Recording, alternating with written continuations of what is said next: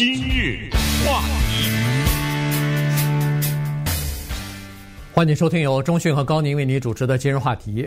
呃，民主党和这个拜登总统呢，准备要加税了。这这个事情呢，其实已经说了一段时间了哈。但是呢，呃，明天呃，这个拜登要去 Pittsburgh，呃，这个工业城市呢，要进行巡视。那么在 Pittsburgh 的时候呢，他可能会宣布他的加税的这个计划哈。当然，加税是其中的一部分。关键呢，他明天要宣布的是叫做投资美国的呃基础设施的这么一个计划啊。除了呃公路啊、桥梁啊。呃，这种基础设施，呃，比如说洁净能源，呃，减少空气污染的这些设施之外呢，可能还有一些包括投资教育啊，呃，给年轻人提供免费的社区大学的教育服务啊，呃，还有这个帮助一些单亲母亲啊等等啊，这些呃投资计划。那么，呃，说到这个三兆美元的投资计划呢，呃，人们就在问了，这钱哪儿来？所以呢，这个钱恐怕要从。加税这方面来获得资金，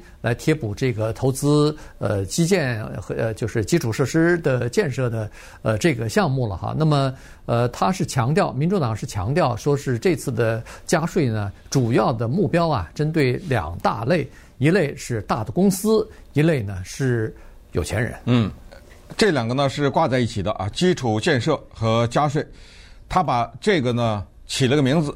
全是英文字母 B 开头，叫 Build Back Better 啊，重建美好。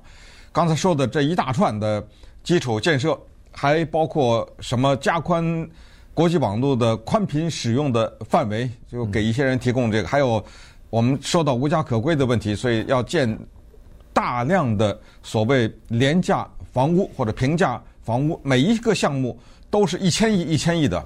呃，桥梁啊和老旧的学校的建筑啊。以及呃废水处理啊，反正听起来都是很好听的啊。嗯，对，包括对呃一些叫做 Pre-K，就是一年级以前的入学的幼年的教育的全部的免费啊等等啊这些项目，未来的电池的研究啊等等，这个呢让让人们想到八十年以前，也就是一九四二年的那一次大型的。加税，按照拜登提出来的这个加税的额度，那就是八十年以来最大的了。之前呢，克林顿有过一次。如果你来美国来的比较晚的话，你可能不知道。啊、呃，那一年我记得非常清楚，那时候九三年的时候，克林顿一个特别狠的一次加税，因为我认识这种朋友啊，老美，因为他。在我的面前是破口大骂 克林顿，那所以我记忆非常的清楚。他骂克林顿骂的主要是说，不光是加了税，而且是倒着加税，就你之前已经交的那部分还得补交啊，把他气得不行。但是呢，克林顿的加税导致了联邦政府预算的盈余，呃，是也是比较罕见的哈。我们常常听的是预算的亏损，亏损。当然这个。就要看你是站在什么角度看这个事情。如果你是大公司，如果你是有钱人，尤其是刚刚经历过川普总统的减税，对不对？呃，这个时候你会感到疼痛。如果通过的话啊，这只是现在在宣传阶段还没有通过。那么这个呢，是一个拜登任内的将会是一件非常大的事情，而且它背后呢有所谓自由派经济学家的支持。这个本身其实听起来挺可笑。你听说过自由派物理学家吗？你听说过保守派化学家吗？没有听说过啊！这个足以证明，就是经济学这这一门学问呢，它是建筑在科学的基础之上，但是在同一个基础之上，可以得出截然相反的结论来。所以这个世界上也存在着保守派的经济学家。那么今天呢，我们就给大家把他的这个三到四兆的加税方案。给大家简单分析一下，以及看一看他的政治前景，说的好听，过得去吗？呃，对不对？对，人家会支持你吗？哎，我们来稍微看一看。对，呃，那么这个拜登也好，民主党也好，提出来的这个加税呢，它有几个呃目标，它就是说背后的它的逻辑是这样子的：第一个就是要部分的取消在二零一七年前总统川普的那一次减税所造成的影响。因为呃，民主党认为说，二零一七年的减税啊，就是川普当时呃在众议院和参议院都是有多数嘛，所以通过了这个大规模的减税的方案。那么民主党认为说，这个减税方案呢，主要是让大公司还有一些有钱人得益了啊。这个简单的来说，就是大公司原来的公司交的税啊。在美国交的营业税呢，就是营收税呢，从原来的百分之三十五下降到了调降到了百分之二十一。那这个呢，是对美国的大公司来说，让他们呃放下一个沉重的负担啊。这一减就减了百分之十四啊。这个是很大的。那当时提出来的，呃，也是振振有词的，很有道理。就是说，大公司的负担太重，我们要让他们少交一点税。这样的话呢，可以增加美国企业在国际上的竞争力啊。听上去是非常的冠冕堂皇的。所以，呃，当时是通过了呃这个。那么在富人方面呢，就是比如说高收入、高收入的这些人呢，他们原来的税率啊，最高联邦税呢，呃，个人所得税呢，要交百分之三十九点六。那么后来下降到百分之三十七，好像是，这大概是这个情况。嗯、所以主要就是这两点吧。当然里边还有一些比较细的细则，咱们就不说。但是民主党认为说，这个呃，我们一般的工薪阶级、一般的这个中产阶级受贿很少啊。所以呢，在这种情况之下呢，呃，这个要给再加回去。哎，对，要至少是部分的加回去，还有、嗯、就是部分的取消，呃。呃，就是二零一七年这个减税的这个同情况。另外一个呢，就是民主党一直提出来的，这个是叫做消除社会上的经济不平等的现象的一个。一个手段吧，一个措施啊，因为现在呃，这个贫富之间的差距越来越大，那么尤其是在这个疫情期间啊，这个中产阶级、中低收入的这些人呢，呃，经日子过得苦哈哈的，但是高收入这些人基本上没有受影响，反而因为股市的上涨还赚钱了啊，所以呢，呃，应该多交点税什么的，来帮助美国的基础建设。基本上提出的大概就是这两点，因为呃。同时还要改改，这次不光是加税啊，这次还要修改叫做税法呢。因为呃，民主党认为说现在的税法呀，它有利于有钱人积累资本，同时它似乎是在鼓励美国的跨国公司、大公司把工作承包到海外，嗯，然后把他们所得的盈利也放到海外去，放到海外的某一个，比如说是百慕大呀什么这种税率比较低的地方。来记录它的这个盈利，然后在海外交一个比较低的税，然后再把钱拿回来。所以，美国政府这一块蛋糕没吃着，于是呢，这个在这次的修改税法当中，恐怕在这方面要把这个漏洞给堵上了。嗯，当然这个还是说呢，哈是有争议的，也就是说，在参众两院应该不会得到共和党的支持。共和党呢，现在是这么说的，他说：“请看一下当年。”川普减税的成果，是的。后来由于疫情的原因，全球的经济都受到一些影响。但是，川普给大公司和有钱人减税的结果，是在疫情以前经济恢复的不错的。嗯，他们有一些各种各样的数字，不管是股市啊，还是整个的整体的经济的表现。那么，为什么你们现在说川普的减税方案是错的呢？民主党就刚才说那一套，但是的。你要看那个经济不错是谁赚到了，对不对？呃，造成的两极分化什么？我们现在这个叫做呃拨乱反正，那个时候做错了，导致了贫富差距之大，导致了工作外流什么什么之类。那么接下来的最大的问题，就是因为没有共和党的支持，这是可期待的哈，应该不会有共和党的支持。关于这个基础建设呀，共和党是这么说的：共和党说我们不反对你修。桥梁或者是整修公路、学校的这些建筑啊等等，都不反对。但是我们有两个东西，第一呢，就是我们提出来的去做这些事情的金额没有你那那么高，三什么四三四兆这么。第二，这些事情绝对可以做，有一个条件，别加税。嗯，呃，只要你别加有钱人的税，或者你要加就都加，怎啊，你不要只挑出有钱人的税来加，那么我们都有可能同意。那么在这种情况之下。没有共和党的支持，我们知道众议院民主党多数，但是参议院呢，按照现在的情况分析下来，民主党就一票都不能失，嗯，就是他自己的党内的票一票都不能失。可不要忘了，他自己党内有一些人是叫做比较中间派的民主党的参议员，呃，之前那个叫 mention 对不对？对。呃，我们之前跟大家讲过，有的时候就就差这么一票，就是过不去。呃，所以这一次啊，他们要要想一切的办法，要说服他自己党里的所有的人，能够来赞成，这样哪怕是以一票之差的这种微弱的多数，把他在呃参议院里面给他通过去。但是呢，呃，问题在这儿，就是现在共和党还提出了一个新的东西。就是你这么一来的话，你把有钱人的税给涨了以后，你准备好通货膨胀的可能性，就是经济过热啊等等。那么民主党说的加税，有钱人是这条线画在哪儿啊？对不对？你多少钱算你有钱人呢？呃，以及呃这些加税方案背后到底能不能给穷人带来什么好处？那稍等会儿我们再来进一步分析。今日话题。欢迎继续收听由中讯和高宁为您主持的今日话题。这段时间跟大家讲的呢是，呃，民主党和拜登总统啊要提出来的一个啊大规模的叫做投资方案啊。这个投资呢主要是呃投资在美国的基础建设方面，同时也投资在教育啊，呃这个儿童的福利方面啊。这个呃投资大概是三到四兆美元吧，我估计三兆美元的可能性会比较大一点，因为因为三兆。共和党都嫌太多了，对，你要达四兆的话，那简直不行。尤其再加上，呃，前不久的时候刚刚通过一个一点九，差不多两兆美元的一个呃这个经济纾困方案啊，这个 stimulus checks，呃，这个。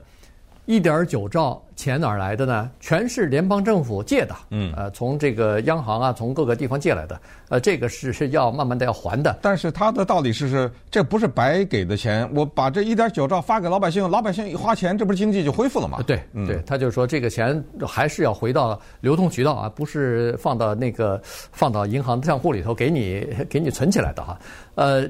一点九兆，再加上这三兆，一下子差不多就是五兆。嗯，呃，五兆，这个对世界上很多国家来说，这一年的 GDP 都没有五兆，对，对不对？呃，所以呢，这是一笔很大的钱。所以，如果要是这三兆没有一个出处，就是说你找不着钱来来支付的话，这个百分之百获得无法获得获得通过啊。所以现在就要找这个钱，那怎么找呢？就是加税。加税啊，是这样子，要要按这个。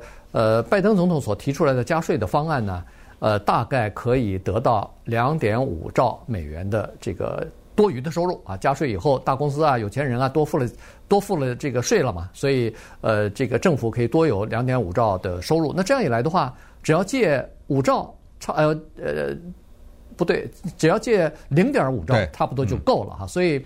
呃，这是一个打算，但是我们必须要正视一个呃叫做政治的现实。这个就是自从一九九三年以来，就是上一次民主党的总统克林顿加税以来，民主党多次提出要减税，呃要加税，但是一次也没有获得通过。原因就是说，反对的力量非常的大，包括美国的工商界、企业界，包括美国的游说方方面，包括美国的这个保守派的各各阶层的人士，也包括两党的叫做政治捐款人，哪怕是给民主党捐款的这些人，如果是大的捐款人的话，一捐什么就是百万百万的捐的话。那也都是有钱人呐。嗯，如果要是加税的话，他们也是首当其冲的。所以呢，在各方的这个反对之下呢，加税就一直没有成功。二零零八年，奥巴马前总统在竞选的时候也是信誓旦旦的说要加税，呃，一这个一定要把那个呃，就是布什，哎，老布希的小布什，哎，小布希的老老布希的这个减税方案，对，呃呃。就是他的前任嘛，啊，他的小布希，对，小布希的这个减税呢，我要给他提前呃，等于是终止掉啊。这个减税只是对富人和对呃大公司有利。那么，但是这个奥巴马一上台，碰到的一个更棘手的问题是二零零八年的金融海啸，呃，金融的这个一这国际方面的这个叫做衰退啊，所以呢，他的减税的计划并没有。就是完成啊，或者说没有履行他竞选当中的承诺，一直到二零一二年的时候，很多小布希当时减税的这个条款和方案呢，到二零一二年到期了。当时定的就是什么十年之类的这种呃条款，所以到到期了以后呢，只不过没有延期而已，仅此仅此而已。这个里面啊，还涉及到一个问题，就是什么是有钱人？奥巴马那个时候比较说的是家庭收入年收入在二十五万。现在呢，我想拜登可能为了使这个更容易通过一点，他把这条线画在四十万了。那么这一条线一画呢，就容易得到是首先，你就问问你自己身边有多少人他的家庭收入在四十万，对不对？对，这一下啊。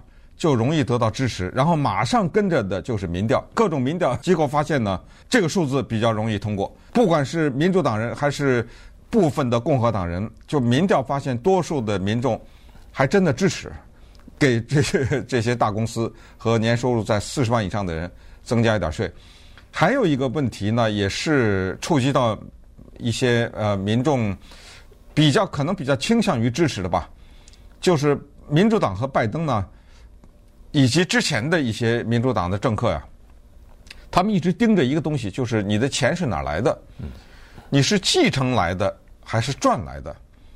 一般的来说呢，普通的民众对于那些钱是继承来的不太同情，所以呢，他从这上还可以挖出一块来。富二代嘛，对吧？哎，这就是所谓的遗产税。哎，就是有一种，咱们不能随便评判人家啊。但是老百姓有一种印象，叫做不劳而获。呃，这个不是你，是你爸爸或者你爷爷弄来的钱，你等于什么事儿没干给继承来，是一个生物学的巧合，或者是一个自然的巧合，让你出生在这个家里面，所以你得到了这份资产。那么你轮到你的时候，你就要把它的一大部分给交出来啊，等等，是这种理念。呃，至于你是否同意，呃，这个里面背后。他们是不是应该多交？这个里面有很多的争议，就在这不讲了。但是民主党一直是盯着这块，也想从这儿再挖出一块来，这也是接下来要争议的问题。然后就是党内，党内的以 Bernie Sanders 和 Elizabeth Warren 这两个都是选总统的人啊为代表的人呢，认为加的还不够，但是还有以那个 Joe Manchin 而代表的，就西弗吉尼亚州的参议员代表的是说呃不行。呃，不能给有钱人加，或者只给有钱人加，也不加穷人的。咱们从这儿加一点，从什么叫销售税？嗯，对，那不行啊，那不就是买东西的时候增加税吗？嗯，你想买同一个东西，穷人那个受影响大还是有钱人受影响大？如果你加税的话，对不对？对，呃，当然是呃，从比例上来讲，让穷人就是要交的税多了。呃，大家都是。呃，比如说你的收入是五万块钱，他是五十万，对啊，呃，买一个同样的东西，呃，十块钱、二十块的东西，我们加的税都是一样的，那对他来说，那个比例就小很多啊。这个是一个，另外一个呢，就是可能会通过的，就是电动车的要收这个手续费了。原来呢，电动车是这样子，因为它不加油，我们的公路的保养费啊、维修费啊，都加在这个汽油的油价里头了，汽油的油价。在我们加州很贵啊，这大概是全美国第一、第二贵的了。除了夏威夷，大概就是加州，呃，汽油最贵了。原因是在我们的油价里头有很多都是维修公路的费用。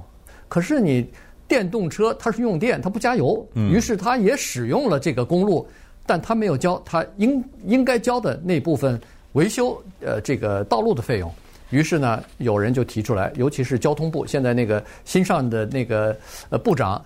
Buttigieg 他就提出来了，说是这个费用要加啊，这个一定呃要平等吧，至少是，所以呢要给这个电动车可能要他他没有办法收你的电费，但是呢他可以收一个一年年每年交的一个叫做反正一手续费吧，或者是这个维修公路费啊，它可以呃加这个东西。那以后我们可以想象，电动车的人数是越来越多，和使用清洁能源的呃车辆越来越多，所以这方面呢，呃也是一笔不小的收入。那共和党的提出来的关键的理念就在于说，呃修基础建设、修公路桥梁我们不反对，但是您得慢慢来，小一点儿，步伐迈得稍微小一点儿。这样的话呢，就不会造成，因为三兆美元投入投入到这个经济的环节当中去呢，会造成通货膨胀。那么通货膨胀一一来了以后，因为钱多了嘛，在整个的流通领域当中，那势必物价就会上涨。那么物价上涨以后，银行就会拉高这个贷款利率。呃，拉高贷款利率以后，这个就麻烦了，整个的经济将经济成长将会停滞啊。原因就是这个利率太高，通货膨胀太高以后呢，对经济是不利的。于是，呃，共和党提出来是慢慢的加，不要加这么大的幅度。那有一些在民主党里边的中间派啊，就是比较温和的这个民主党人呢，似乎也赞成这个方法哈。所以你看，现在拜登所提出来的方案呢，大概是这样子的，就是呃，企业税啊，从现在的百分之二十一，它要加到百分之二十八。呃，我们刚才说过了，原来是从三十五百分之三十五下来的，所以他找了一个中间。回回到百分之五十，哎，就是加到百分之二十八，并没有完全加到呃百分之三十五。但是呢，呃，民主党内的有一些温和派提出来说，一下子加到百分之二十八，对企业来说可能压力太大，所以他们提出来是，呃，看看是不是可以只加到百分之二十五啊？这样的话呢，可能企业的反对力量或者声音就会比较小，同时也可以保持美国公司在国际上的竞争力。对，但是个人所得税的上限。从三十七又加回到三十九点五去了。对，呃，这个就就等于让那个川普的年代让这些人享受了两年，呃，两三年，然后现在当然如果通过的话就加回去。民主党呢，他们还有这么一个说法，他说，如果你告诉我说川普的减税是成功的话，那我们应该看到这样一个结果啊，就是看到有一些大公司把税或者把它的利润挪到海外，就应该回到美国呀。嗯。但是他们发现是这样的。二零一七年呢，跨国公司交给美国国家的税是差不多在百分之十六左右，但是二零一八年哗的一下变到了百分之八，不多不少，降了一半。嗯，他就问了，说那百分之八到哪儿去了？对不对？对。还有一个就是大量的这种大公司把他的钱弄到海外去，那种什么离岸公司什么之类的。没减少啊，所以现在这次的税法呢，要改的话呢，可能就要对跨国公司征收一个最低，呃，这个税务啊，也就是说你在海外赚了钱以后，我不管你赚多少钱，你这你到哪一个离岸的呃口岸或者是低税的国家去呃报你的营收，但是呃或者盈利，但是你在美国你还是要交这样最低的这样一笔税，这样的话呢，就有利于。